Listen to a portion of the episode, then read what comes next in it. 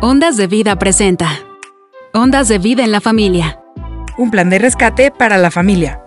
Con el doctor Roberto Torres. Comenzamos. El tema del día de hoy es Conocedor de los tiempos, parte 2. Dios te mire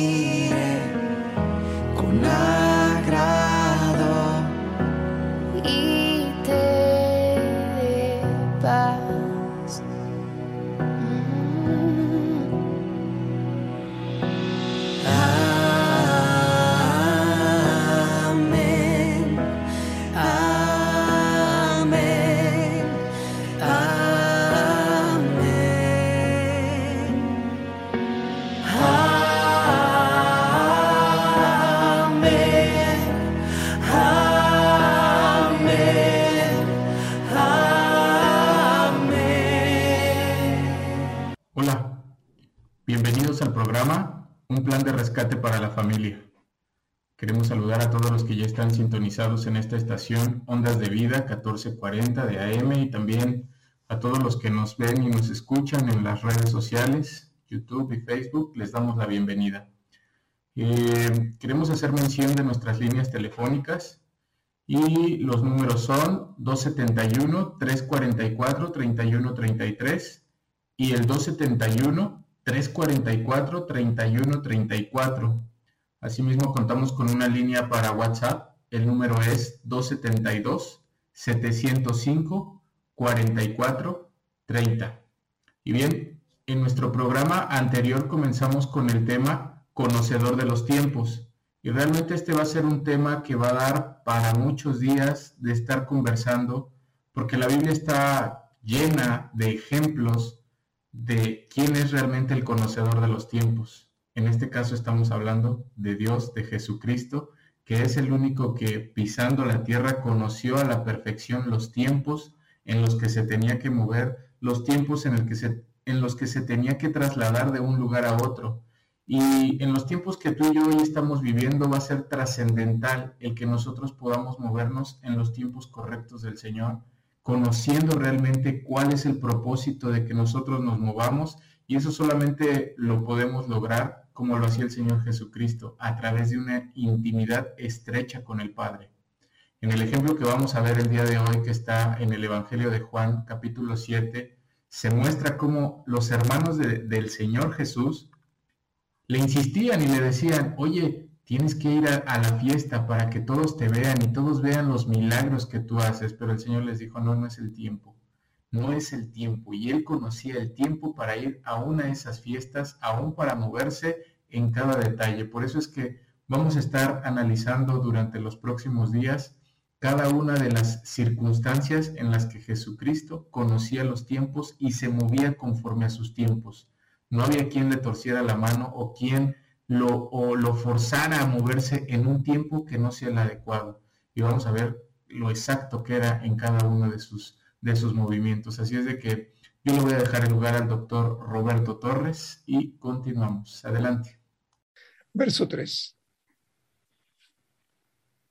Así que los hermanos de Jesús le dijeron, a, a ver, aquí entra una relación de familia.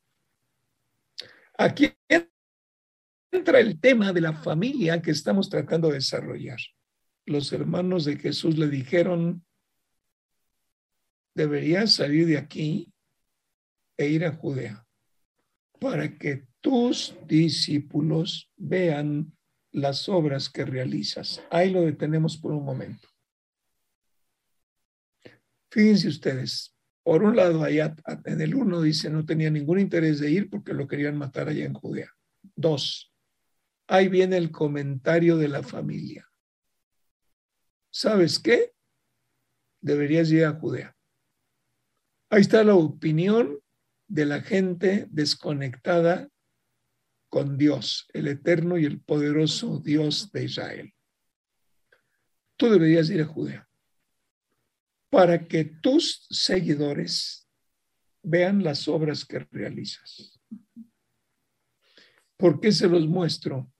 Porque en este pasaje estamos viendo la influencia de la familia sobre la persona del Señor. El tema de hoy se llama conocedor de los tiempos. Ok.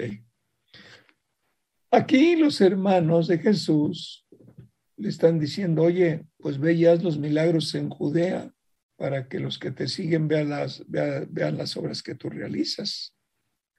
Vamos a ver el verso 4.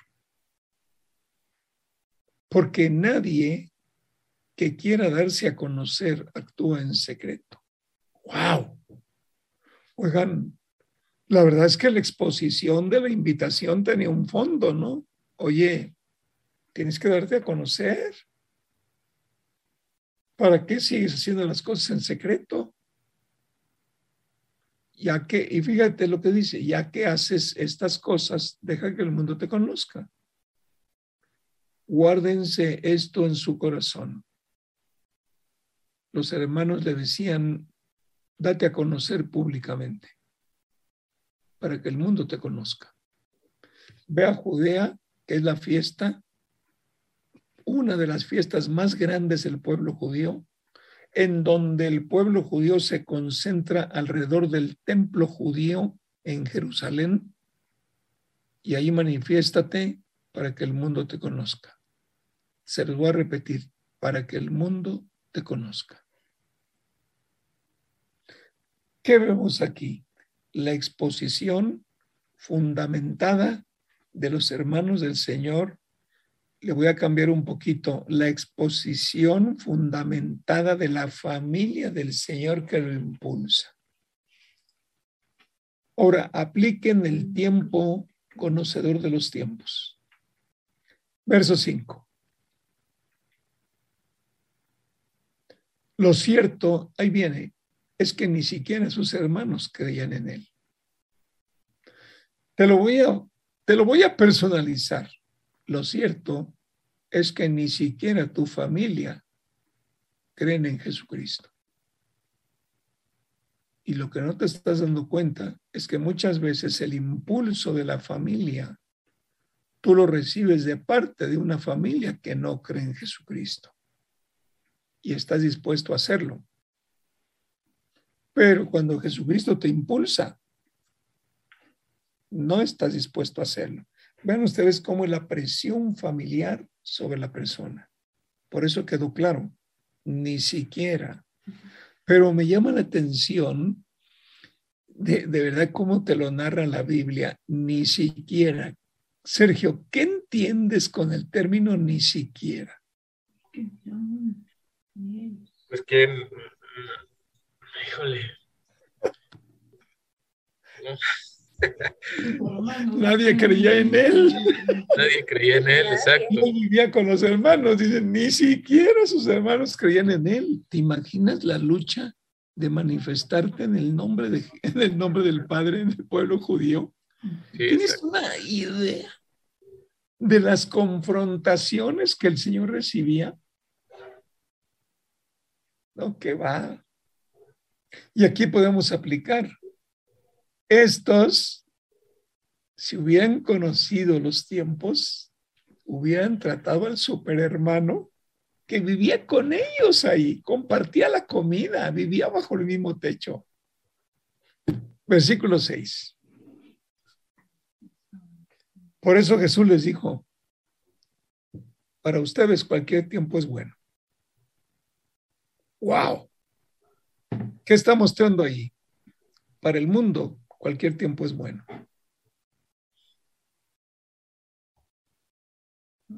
Los dejo meditar. Para el mundo, cualquier tiempo es bueno. Pero ¿qué dijo el Señor? Pero el tiempo mío aún no ha llegado. ¡Ay! Estamos viviendo situaciones muy difíciles con la pandemia. Situaciones en las que los gobiernos mundiales están tratando de volver a tomar el control. Y podríamos decir, para el mundo cualquier tiempo es bueno, pero el tiempo del Señor aún no ha llegado.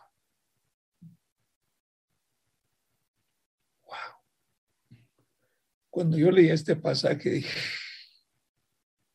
¿cómo se nota que el único que conoce los tiempos es el Señor?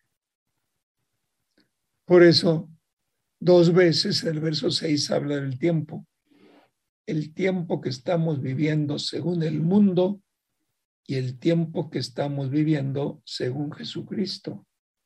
Ahora es importante, los que somos de Jesucristo y formamos la iglesia verdadera de Jesucristo, nosotros no estamos regidos por el tiempo que el mundo declara, sino en el tiempo que Jesucristo declara.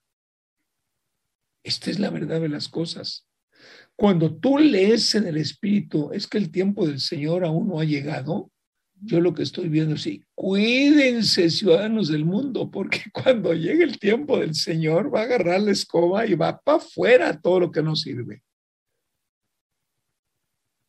Pero los que somos de Cristo, los que vamos siguiendo a Jesucristo, con Él a la cabeza, nosotros en todo tiempo sabemos que un paso que demos para adelante no nos debe descuidar de lo que el Señor nos indique.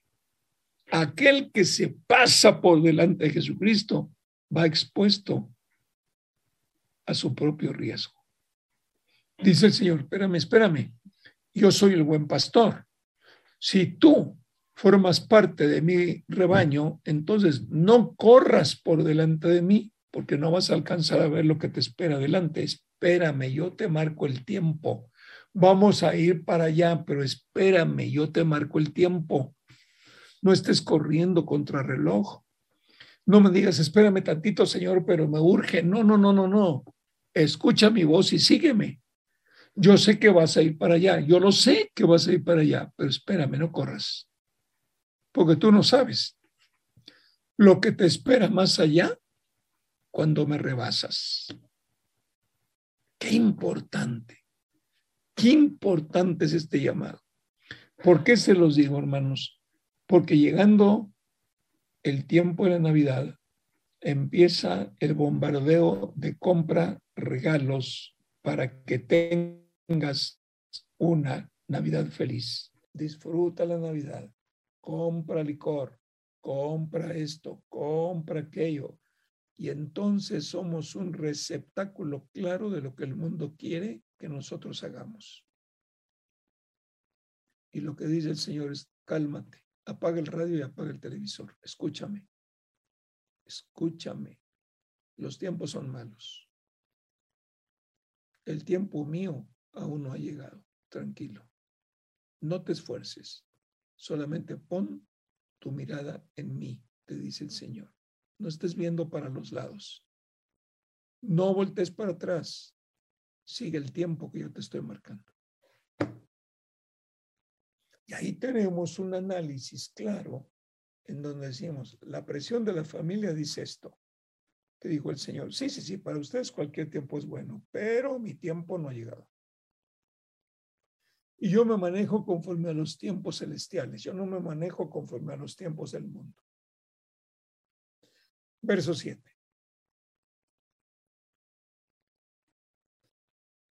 El mundo no tiene motivos para aborrecerlos. Eh, le está confesando a los hermanos. A mí, sin embargo, me aborrece. ¿Por qué? Porque yo testifico que sus obras son malas y el mundo no está dispuesto a que yo los someta examen. Ellos no están de acuerdo. Yo vengo a testificar que sus obras son malas. Por eso no me toleran, porque los confronto.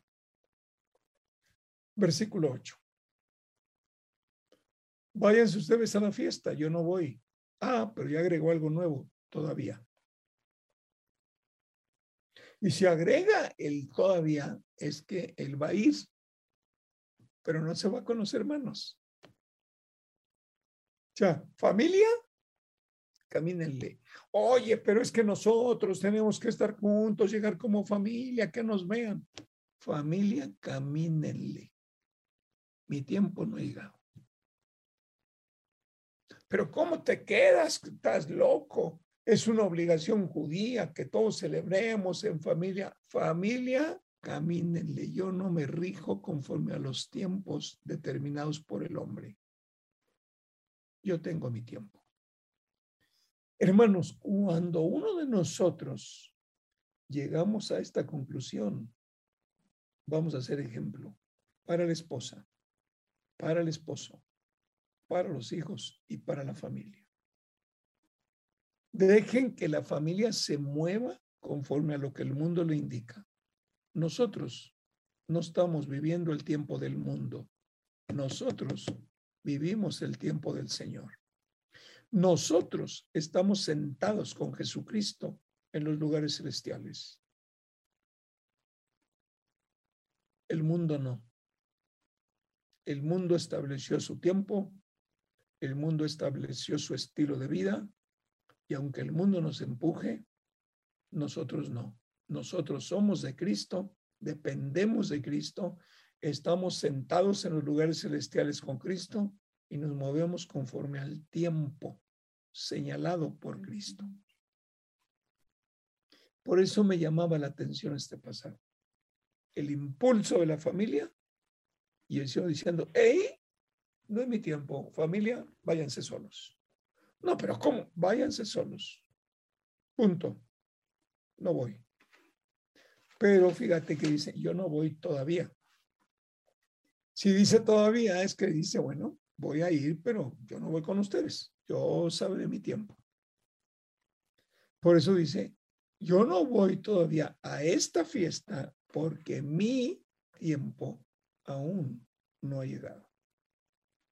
Los que dependemos del Señor dependemos de sus tiempos. Los que dependemos de Jesucristo entendemos que nos deben de regir los tiempos de Jesucristo.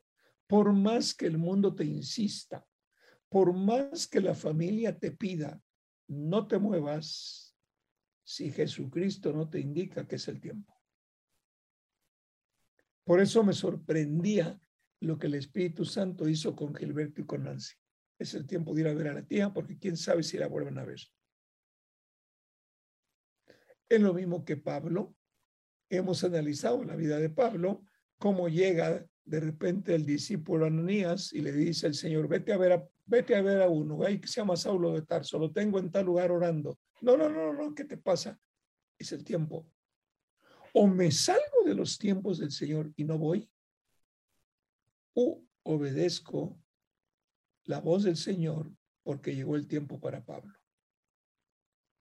Llegó el tiempo de un cambio de vida. Y tú, le dices, le dijo a Ananías, tú vas a ser el factor de cambio, porque yo te envío. Solamente haz lo que yo te pida que hagas. ¿Se dan cuenta cómo se mueven los tiempos? Hermanos, la iglesia de Jesucristo está sujeta o debe estar sujeta al tiempo de Jesucristo no al tiempo que el mundo nos esté apresurando o sonando los dedos para decirte, apúrate, te estás quedando, apúrate, apúrate, apúrate, te estás quedando. No, yo no corro en los tiempos del mundo, yo corro en los tiempos de Cristo, porque Él es el Señor y Él tiene el control de los tiempos en los cielos y en la tierra. Rompe con lo que el mundo te exige. No le sigas la corriente al mundo, que el mundo va desbocado como loco, pero no sabe a dónde va. No tiene ni idea. Verso 9. En el verso 9, dicho esto, se quedó en Galilea.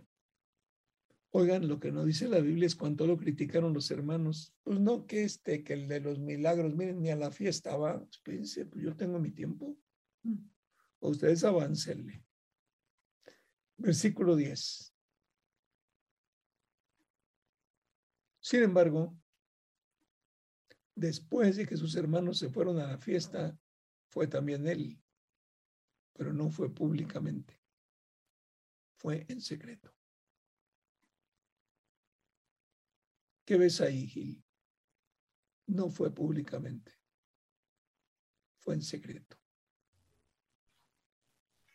Bueno, que que él se les, se, o sea, se les presentó ahí y a lo mejor ellos hasta se admiraron y se sorprendieron de, y este nos había dicho que no iba a venir, pensábamos que iba a venir solamente, este, que, que se, iba a quedar, pero que no iba a estar presente aquí en esta fiesta. Aunque era una fiesta importante, es una fiesta muy importante donde los judíos tenían que estar. Muy importante. Tú, Nancy, ¿qué miras ahí en ese, en ese versículo? Pues que no, él no agradó a los hombres porque, bueno, sus hermanos le decían, vamos para que te vean, pero él sabía que, que tenía que obedecer a su padre, ir en el tiempo del padre y no, no, no que todos lo vieran, sino por eso dice que en, secreto, o sea, no, no a todos se les iba a revelar. Fíjate que dice,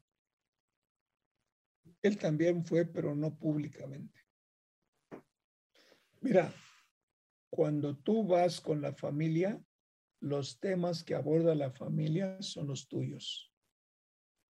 Cuando tú vas en secreto, en una comunión plena con el Creador, los temas del Creador son los que tú estás llevando adelante. O sea, váyanse, yo no quiero interrupciones, yo necesito instrucciones de mi Padre que me envió. Yo necesito claramente, paso a paso, estar en comunión con Él y ustedes como mis hermanos no me van a permitir estar en comunión con Él. Váyanse. No es mi tiempo. Pero cuando se fueron los hermanos, dijo el Señor, ahora sí, me voy en secreto. No que estos vayan siendo alaraca, no que estos vayan metiendo sus temas de, de conversación. Yo necesito ir conectado con mi Padre solo, para que nadie me interrumpa. Por eso es públicamente. Ahora vamos a ver el 11. Fíjense el 11. En el 11 dice, por eso las autoridades judías lo buscaban durante la fiesta y decían, ¿dónde se habrá metido este? que no vino? ¿Será capaz de no venir a una de las fiestas más grandes del pueblo judío? Versículo 12. O sea que vieron a los hermanos, pero a él no. Entre la multitud corrían muchos rumores acerca de él. Unos decían, es una buena persona. Otros alegaban, no. Lo que pasa es que engaña a la gente. Ahí nos detenemos con el verso 12. Yo te quiero hacer una pregunta. Tú que estás ahí sentado, escuchando, mirándonos, o simplemente a través de 1440 escuchando la voz, o a través de las redes sociales, nos están viendo en pantalla, tengo una pregunta. Aquí en este versículo claramente dice que entre la multitud corrían muchos rumores. Unos decían, es una buena persona, otros decían, no, es un engañador, viene a engañar a la gente. La pregunta que te hago es, ¿cuál de los dos grupos es el que te agrada? ¿O a cuál grupo perteneces? ¿Perteneces a los que dicen Jesucristo es una buena persona? ¿O perteneces a los que dicen no, es un engañador? La religión te quiere jalar. No hay más que dos, pero te quiero presentar lo que comentaban hace dos mil años acerca de Jesucristo para que te des cuenta que lo que tú estás pensando y la determinación que has tomado hace dos mil años ya se tomaba. No es que estés inventando algo, es simplemente confrontarte para que tú tomes una determinación. ¿Solo para ti Jesucristo es una buena persona? ¿O es un engañador que lo que quiere es jalarte a una religión? Esto lo vas a determinar tú y aquí es donde cada uno entra en su propia decisión. Verso 13. En el verso 13 vamos a encontrar algo. Sin embargo, por temor a los judíos nadie hablaba de él abiertamente. Yo pregunto, oigan, ¿que este versículo no será aplicable cuando pasemos la Navidad con la familia? Porque a lo mejor en medio de la familia hay muchos que no son creyentes. Y celebrando la Navidad, por temor a la familia no creyente, callamos. Yo creo que esto es para meditar.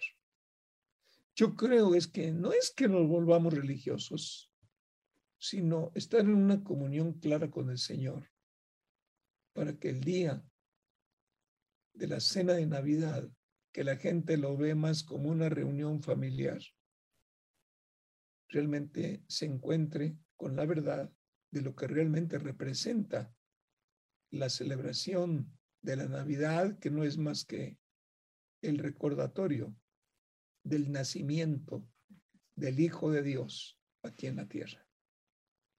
Esto guárdenselo. A todo mundo nos ha pasado. Tememos ofender a la gente.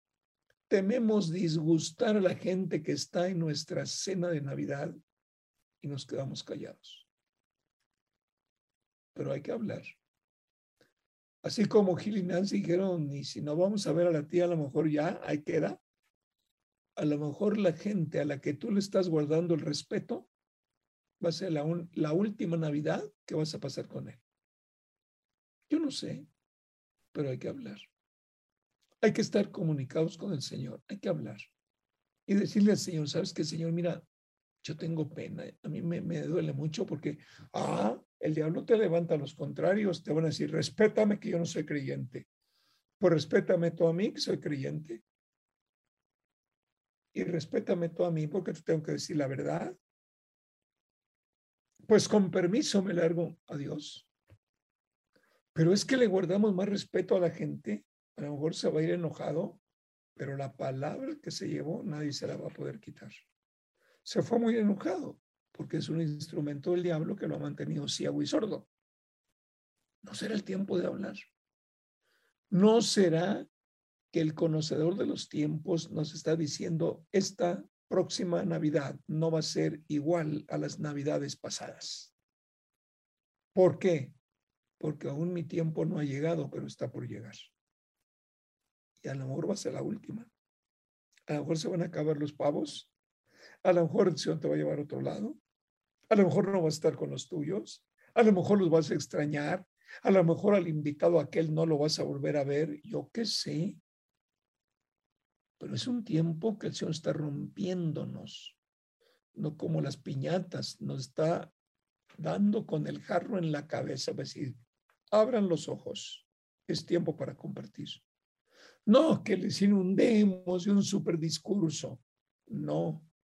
Es para decir, oigan, Hoy recordamos el nacimiento de Jesucristo, el Hijo de Dios, aquí en la tierra. Y yo quiero dar una oración de agradecimiento. Es suficiente, hermanos. Silencio en la sala, una oración sencilla y le damos para adelante. Pero ya quedó lo que realmente representa la Navidad. Yo qué sé qué va a poner el Espíritu Santo en cada uno. Yo no lo sé, pero tenemos exactamente mes y medio para estar preparados. Preparémonos. Tienes que reconocer que el día de hoy te convocó el Señor para decirte, yo soy el conocedor de los tiempos. No estés pensando cómo vas a pasar la Navidad. Mejor, espérate a que yo te indique qué vamos a hacer. Ay, pero si me invitan, ¿Cómo crees que voy a hablar, pastor? Pregúntale al Señor si aceptas la invitación. Si es que depende del Señor. Porque a lo mejor el buen pastor se te queda cenando con las ovejas y tú ya te fuiste allá con las no ovejas. Yo qué sé. Pero si el Señor te marca que es el último tiempo, que Él es el conocedor de los tiempos y que aún su tiempo no ha llegado, a lo mejor el 24 no hablas y para el 26 llega el tiempo del Señor sin esperanza. Yo no lo sé. Solamente estoy lo que yo recibo compartiendo con ustedes. Verso 14. En el verso 14, fíjense, dice, Jesús esperó hasta la mitad de la fiesta para subir al templo. ¡Wow! O sea, por allá andaba, pero andaba de incógnito. Esto nos lleva a lo siguiente. Fue a Jerusalén, correcto. Fue sin la familia, correcto. No lo reconocieron. ¿Saben lo que yo veo? Que el Señor se le revela a los suyos. A los suyos. Y tú y yo somos de los suyos pero a los que no son suyos no se les revela. Pero nosotros, si recibimos una palabra del Señor, hay que soltarla y compartirla. Por eso me llamaba la atención. Oigan, esperó hasta la mitad de la fiesta para subir al templo. No dice para llegar a Judea. O sea, andaba entre ellos, pero no lo reconocían. Comía entre ellos, pero no lo reconocían. Y seguramente estaba bien escondido de los hermanos. ¿eh? Para esto, déjenme decirles que era una fiesta muy grande para el pueblo judío. Sigue siendo una fiesta. Y todos en Jerusalén, pues a lo mejor es como una feria. Andas con la familia, pero pierdes a la familia y ya no sabes ni por dónde anda cada quien. Por esto es importante. Pero fíjense, esperó hasta la mitad de la fiesta para subir al templo, públicamente al templo, para que los que estaban ahí escucharan su enseñanza. Y comenzó a enseñar. Verso 15. Los judíos se admiraban y decían, ¿de dónde sacó este tanto conocimiento sin haber estudiado? ¿Por qué razón? Cuando habla de judíos, el Nuevo Testamento habla de las altas autoridades religiosas del pueblo judío. Este no pasó por nuestros seminarios. Este no pasó, no es de los nuestros. ¿De dónde sacó tanto conocimiento? Pero Jesucristo no se escondió, esperó el tiempo del Padre para subir al templo y desde el templo comenzar a enseñar el Evangelio del reino de los cielos. Que va a levantar reacciones, sí va a levantar reacciones. Vamos a ver el 16. Mi enseñanza no es mía, sino del que me envió. Esto es algo clave. Lo que enseñamos no sale de nosotros, es la palabra del que nos envió. Tenemos que estar convencidos. Cuando estamos conectados completamente con el Señor, debemos entender que Él es el quien por medio de nosotros expresa su enseñanza. Es la manera como te puede expresar su palabra. Por eso Él tenía que dejar claramente esto. Oigan, yo no enseño mi propia doctrina. Yo no enseño mi propia filosofía. Lo que el Padre me da, eso comparto. Esto es para dejarles claramente a los que no lo aceptaban, a los que decían que estaba loco, a los que decían que era un engañador. Él tenía que dejar claramente un principio establecido. No es lo que yo digo, es lo que el Padre me dice que yo diga. No son mis enseñanzas, son lo que el Padre quiere enseñarle a ustedes. Yo cumplo con compartirlo. Esto también es aplicable para nuestras reuniones. Si nos empiezan a criticar, decir, oigan, esto está en la palabra del Señor, yo nomás se los comparto. ¿Lo aceptan o no? Y no nos vamos a pelear, ni no vamos a dejar de cenar porque el otro no lo aceptó ni lo vamos a insultar. Que sea el resultado para el Señor y que el Espíritu Santo haga la obra de aquellos que deberían escuchar. A lo mejor te vas a llevar una sorpresa total. Resulta que aquel invitado fue a la Navidad esperando algo nuevo y como a ti te dio pena, nunca se lo diste a conocer y se fue igual. Lo que tú y yo no sabemos es qué tanta necesidad espiritual tiene. Punto. Versículo 17.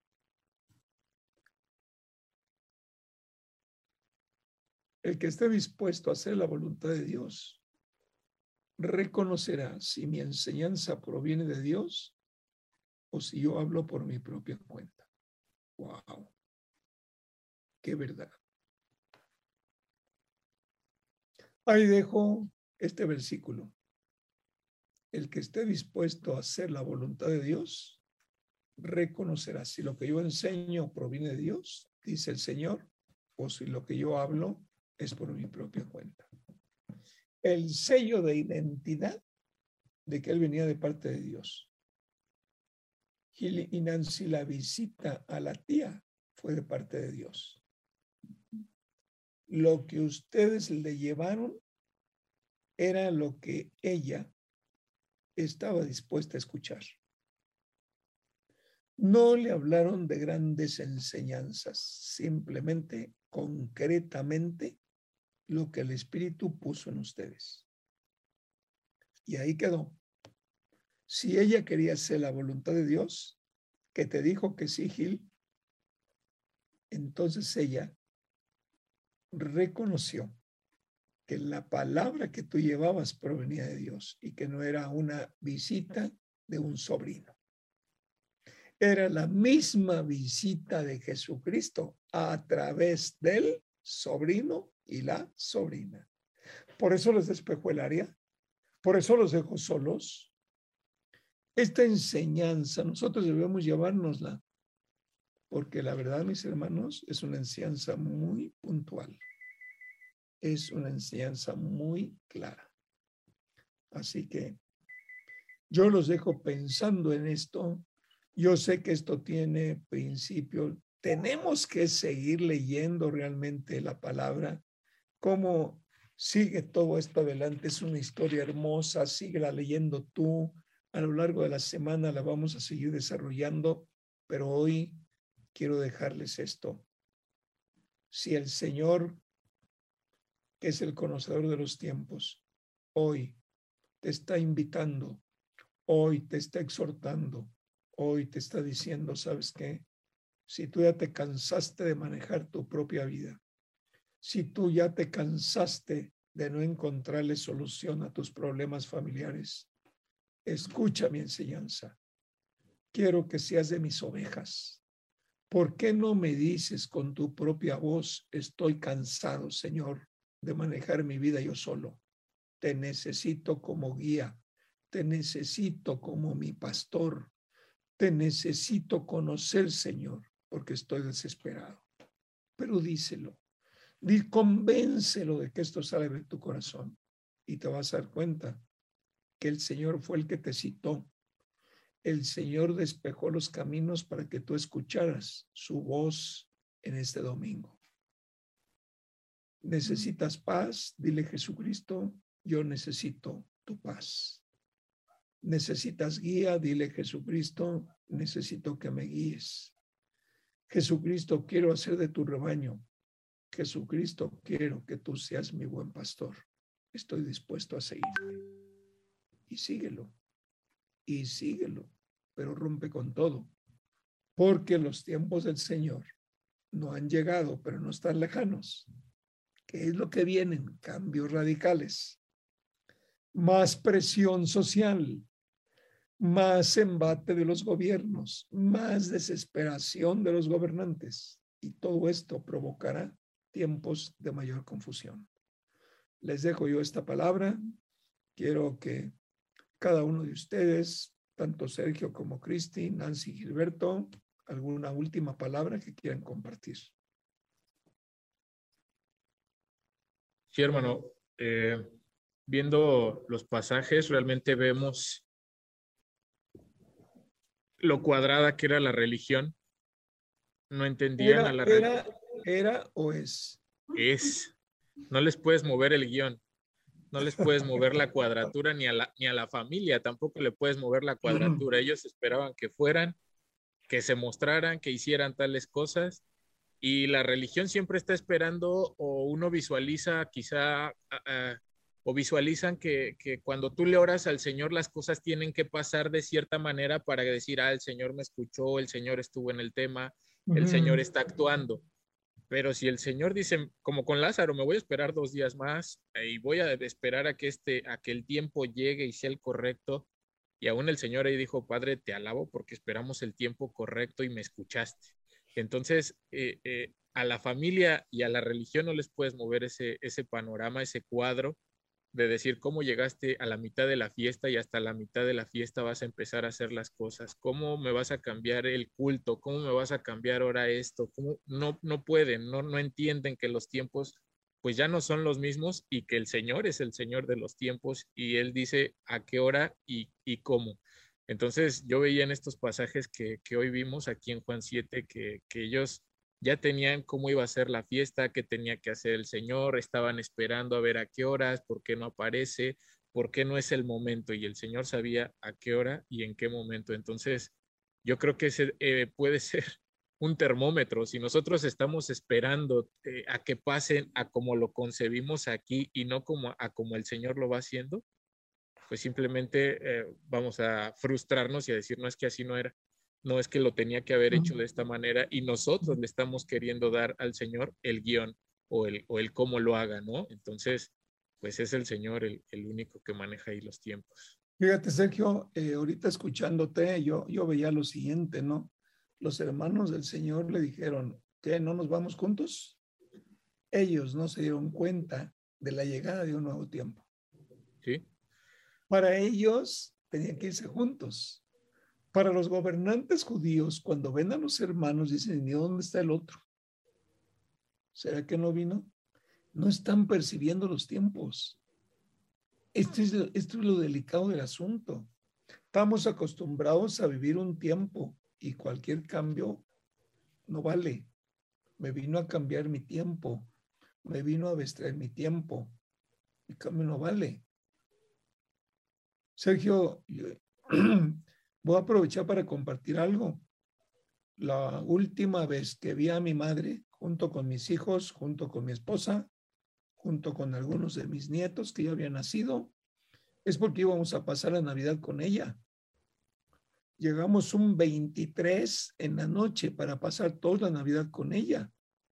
Y el 24 en la mañana la internamos en el hospital.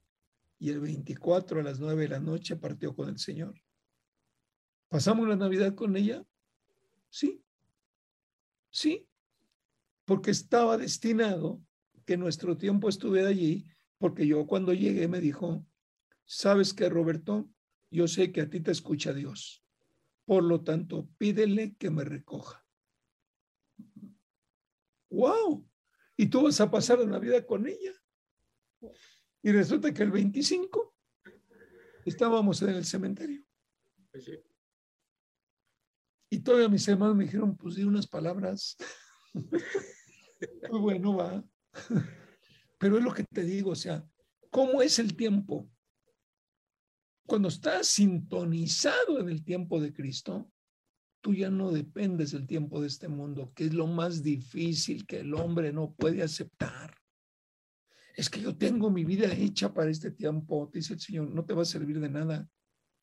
Pégate a mi tiempo. No, pero es que no puede ser, es que me siento mal, es que yo ya no puedo cambiar, yo nací para esto, yo nací para que, sí naciste para esto, ya has retrasado tantos años, pero los tiempos ya no son los mismos. Por eso cuando yo te cambio el tiempo de la vida, te estoy demostrando cuál es el tiempo que vale. Esto es muy importante.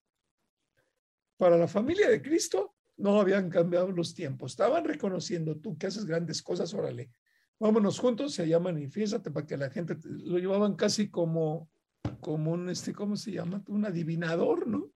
Un hacedor de milagros, como la carpa, ¿no? Ahora vengan a ver los milagros que el Hijo de Dios va a hacer. Dice, no, un momentito, no es así, mi tiempo ya es otro tiempo. Mi tiempo ya no es el tiempo de la familia, mi tiempo es el tiempo de nuestro Padre Dios. Y pao, mano te van a sacar los ojos, te van a chantajear, te van a sacar lágrimas. Sí, claro, ya no nos quieres, ya no nos amas. Momento, yo los amo y los quiero, pero ahorita, hoy, dependo de mi Señor. Y dejen que el Señor los guíe. Oigan, los llevó a comer con la familia, con un nuevo espíritu, amén. Los llevó a comer otro lado, amén. La cuestión es que sepan que el Señor es el que marca los tiempos. Así es. Amén. Amén, amén. ¿Tú, Cristi, algo que comentar? Sí, bueno, con todo esto que platicamos y con lo que nos muestra el Señor en, en estos pasajes, vemos cómo nuestros tiempos y los tiempos del Señor son, son diferentes. Y yo recordaba con, en este tiempo que, que ustedes nos compartieron en alguna ocasión que los tiempos de Dios se llaman kairos y el tiempo que está viviendo aquí, aquí el hombre en la tierra es el cronos. Nos regimos bajo el cronos, pero los tiempos de Dios son el kairos. Y entonces estaba investigando, aquí me puse a ver el significado de lo que es el kairos y dice que está escrito en griego pero que es un concepto de la filosofía griega que representa un lapso indeterminado en que algo importante sucede. Su significado literal es momento adecuado u oportuno. Y en la teología, dice, se conoce como el tiempo de Dios. Amén. Es el tiempo adecuado u oportuno. Entonces, no podemos movernos en el cronos de este mundo, sino tenemos que subirnos al kairos, al tiempo perfecto del Señor. O sea que el mundo no nos meta en su cronos. Mejor Así es. compartamos del kairos. Así Por es. eso fíjate qué importante. Mi tiempo no ha llegado. ¿Qué tiempo habla Cristi? Kairos. El kairos, El mundo es. vive su rollo. Yo no vivo en el rollo. Yo vivo en el kairos, que es el tiempo de Dios. Y voy a estar conectado. Y si me necesitan hacer un lavando platos en la cena, pues voy a ir y voy a lavar platos, pero voy a compartir de alguna manera porque alguien quiere saber algo. Ujú. ¿De acuerdo? Sí, Qué, qué hermoso, qué bueno que nos recordaste el Cronos y el Kairos. Ujú. Nancy, ¿qué compartes como punto final? Y después tú, Gil. Pues ahorita escuchando la palabra que el Señor nos está hablando, nos dice que ya no tengamos temor de compartir, porque pues Él que es conocedor de los tiempos sabe que el tiempo se agota, que el tiempo se acaba, porque cada día me recordaba este, escuchando esta palabra cuando usted decía que a veces nos callamos por temor, que a veces no hablamos y no estamos este, escuchando la voz de ese buen pastor. Yo lo podía, yo me recordaba todo esto con, con su tía de Gilberto, porque a mí no me gustaba ir a- ahí a Guanajuato, no me gustaba ir y siempre que, pues antes Gilberto me decía, vamos con la familia, con mis tíos, yo siempre le decía, no, no, no me gusta, no quiero ir pero esta vez eh, fue muy diferente cuando él dijo, vamos a pasar con mi tía, nos este, escuchamos la noticia y hubo ese, ese sentir en mi corazón de que solamente íbamos con esa encomienda. Antes era de que, a ver, pues qué vamos a, comer o, que, o con quién vamos a platicar o qué vamos a hacer, pero ahora nuestro corazón solamente era ir y compartir con, con su tía y, y no, no callarnos. El Señor dice que no nos tenemos que callar y así como dice en Efesios 5, 15, ahorita recordando esta palabra, Efesios 5, 15 dice, así que tengan cuidado de su manera de vivir, no vivan como necios, sino como sabios, aprovechando al máximo cada momento oportuno, porque los días son malos. Son malos. Son malos los días. Sí. Wow. Pensé que yo ahorita que estaba escuchando, eh, pues pude eh, volver a recapitular nuevamente la visita que hicimos a Guanajuato y me di cuenta de que también vimos los tiempos del mundo y vimos los tiempos perfectos de Dios. Los tiempos del mundo fue que llegamos a la casa de, de mis familiares y estas niñitas que vieron a Josué son hijas de un primo mío. Y cuando llegamos, ellos estaban en su afán trabajando porque ellos se dedican a, a hacer chicharrón. Hacen chicharrón ahí para, para el pueblo. Pero ellos estaban completamente en ese afán y no se podían despegar de eso. Nos saludaron, nos recibieron, este, estuvieron platicando un rato con nosotros y después de que estuvieron ahí, dijeron, ¿sabes qué? Nos tenemos que parar porque tenemos que preparar todo para el día de mañana. Y estuvieron trabajando durante toda la tarde, aun cuando nos despedimos de ellos, seguían trabajando en eso. Nosotros ya habíamos cumplido de ir con mi tía, de regresar, de estar este, conviviendo tanto en los dos lugares, y ellos seguían en ese afán completamente. Entonces, eh, ahorita escuchando esto, eh, para el mundo, pues a lo mejor nosotros pasamos, platicamos, cumplimos y regresamos y nos despedimos, pero ellos se quedan siempre en ese afán. Para el mundo nunca se detiene completamente. Yo le decía a Nancy, oye, mis tíos trabajan como si fueran millonarios, pero vimos completamente el lugar donde se encuentran digo, ¿dónde invierten todo lo que ganan o todo el esfuerzo de trabajo que tienen? Porque no tienen nada. Entonces, eh, el, el mundo, su tiempo del mundo es quiero generar en todo mi tiempo o quiero producir con todo mi tiempo algo que me pueda beneficiar el día de mañana. La mente de, de los hijos de Dios es quiero hacer la voluntad de Dios sin esperar nada, solamente que Él sea mostrado en ese lugar donde estemos. Mm. Cambia todo, Gilberto. Sí, El propósito de la vida cambia completamente. El hecho de que Jesucristo hubiera nacido aquí en la tierra es automáticamente un cambio de todo, pero no un cambio de todo en aquellos que quieren continuar deteniendo los tiempos sin Él. Lo miran como un hecho histórico, aparece, pero nunca lo aceptan como la verdadera visita personal de nuestro Dios a través de Jesucristo. Tú imagínate toda la grandeza que la ciencia ha ido descubriendo respecto al universo. Imagínate que el autor de toda esa obra se humilló y puso sus pies sobre la tierra. ¿Qué es el planeta Tierra en relación al resto de la creación? Nada. ¿Qué es el planeta Tierra en relación al tamaño del Sol? Pero ¿qué es el tamaño del Sol en relación a otras estrellas, también llamadas soles? Nada.